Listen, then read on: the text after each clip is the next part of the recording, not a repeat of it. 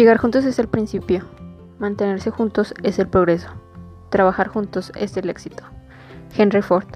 Bienvenidos una vez más a mi podcast, soy Fátima del Rocío y el tema de hoy será el networking.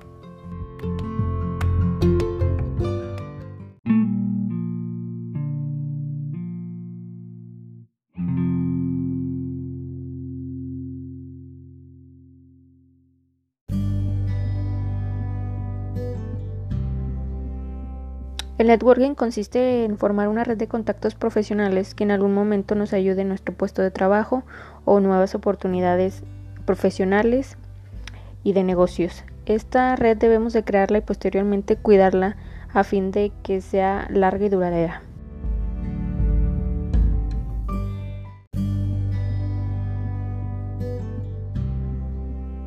Por lo general establecemos relaciones con personas en diferentes ambientes y todas con alguna finalidad. Las relaciones profesionales nos ayudan en el intercambio productivo de conocimiento, los que nos abre un panorama del problema o situación que estemos tratando y nos ayuda a encontrar soluciones que probablemente no encontraríamos solos.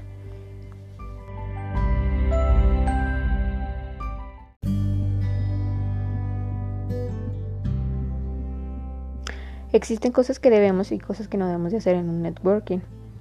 Entre las cosas que no debemos de hacer, la primera sería gestionar de última hora la relación con esa persona. Cuando buscamos un, networking o una red de contacto, primero debemos de realizar una lista con las personas con las que buscamos relacionarnos. Posteriormente, buscar la forma en la que nos vamos a poner en contacto con ellas. Tampoco se ve de no tener objetivos. Cuando buscamos la relación con una persona, se debe de establecer qué es lo que buscamos con ella y cómo lo queremos lograr y hacérselo saber a esa persona. Por último, estaría las conversaciones inadecuadas.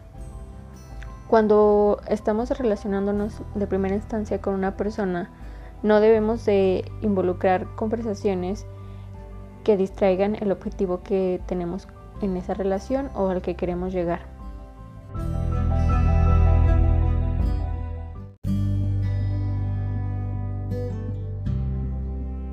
Entre las cosas que sí debemos de hacer en un networking sería buscar la interacción con otras personas, es decir, buscar la manera de hablarnos y de que nos conozcamos. Otro punto sería mantener la conversación interesante y escuchar a los demás para que se pueda dar una relación amena entre ambos. Buscar el balance entre calidad y cantidad y no olvidar dar seguimiento a nuestras relaciones, es decir, seguir en contacto con ellas después de que nuestro proyecto haya culminado o de que nos hayan ayudado para futuras situaciones.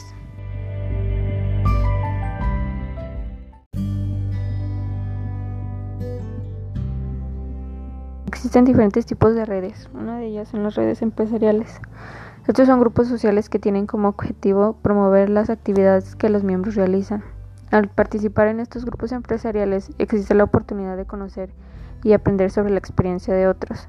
Esto nos ayuda para desarrollarnos profesionalmente, ganar experiencia, sumar nuevos clientes y generar negocios.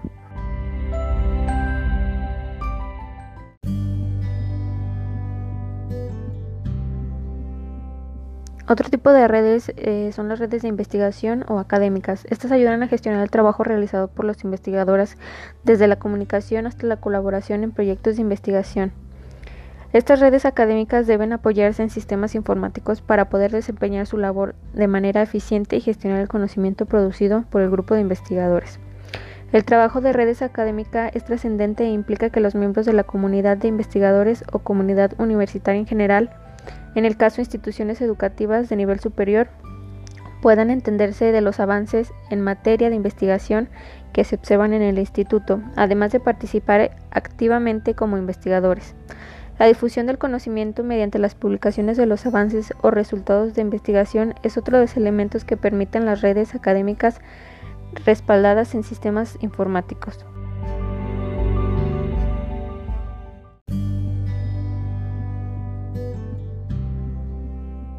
El networking no solo se puede producir a través de las relaciones presenciales. Hoy en día el Internet se ha vuelto un medio de comunicación global en el que podemos establecer relaciones sociales, comerciales, políticas e incluso personales. a través de diferentes medios como es, son los chats, los correos electrónicos, aparte de otras interacciones como son el ver videos, el, el consultar cuentas bancarias, todos estos nos hacen tener un contacto con otras personas de manera virtual.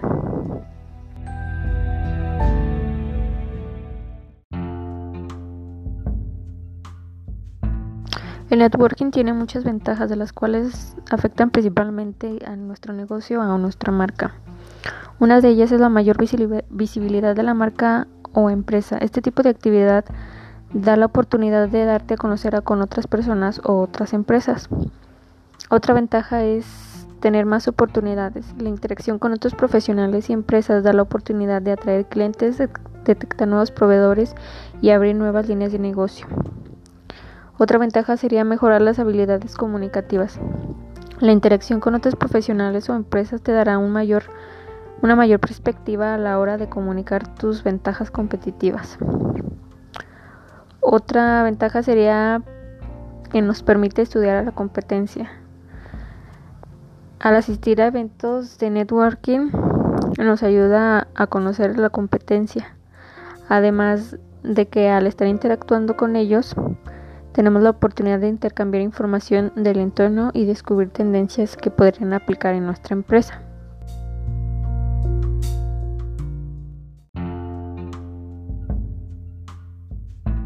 También nos ayuda a darle visibilidad a nuestro proyecto en un entorno profesional donde buscamos desarrollarnos.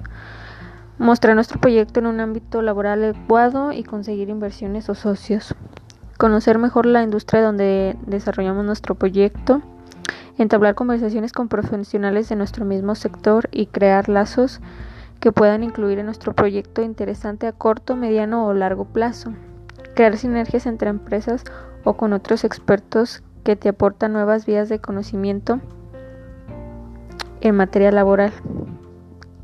Compartir investigaciones con otros profesionales y que te permitan recibir y compartir información que nutra tu proyecto.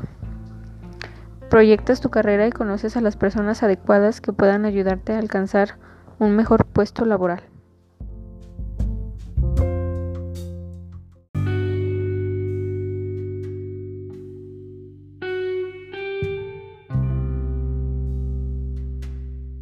El networking impacta de manera significativa y positiva nuestro negocio, ya que favorece, entre otras cosas, principalmente a las ventas.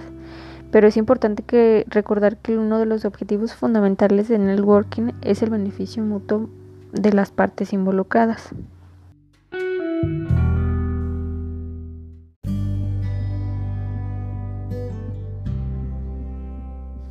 Les recomiendo a todas las personas que realicen esta práctica de networking porque les va a ayudar a abrir muchas puertas, a que realicen lista de personas con las que buscan colaborar y encuentren la forma de ponerse en contacto con ellas. Ahorita nuestra principal red es, son las redes académicas.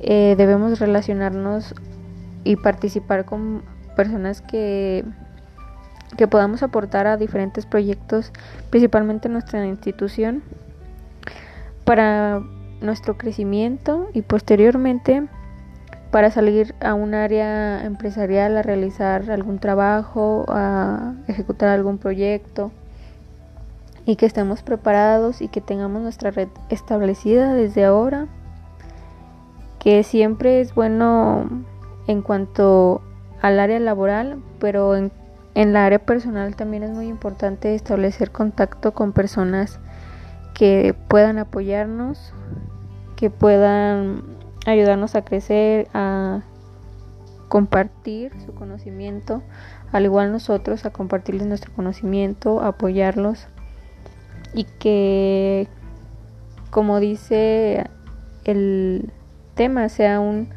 beneficio para ambos la relación y que siempre se establezcan los objetivos que queremos realizar.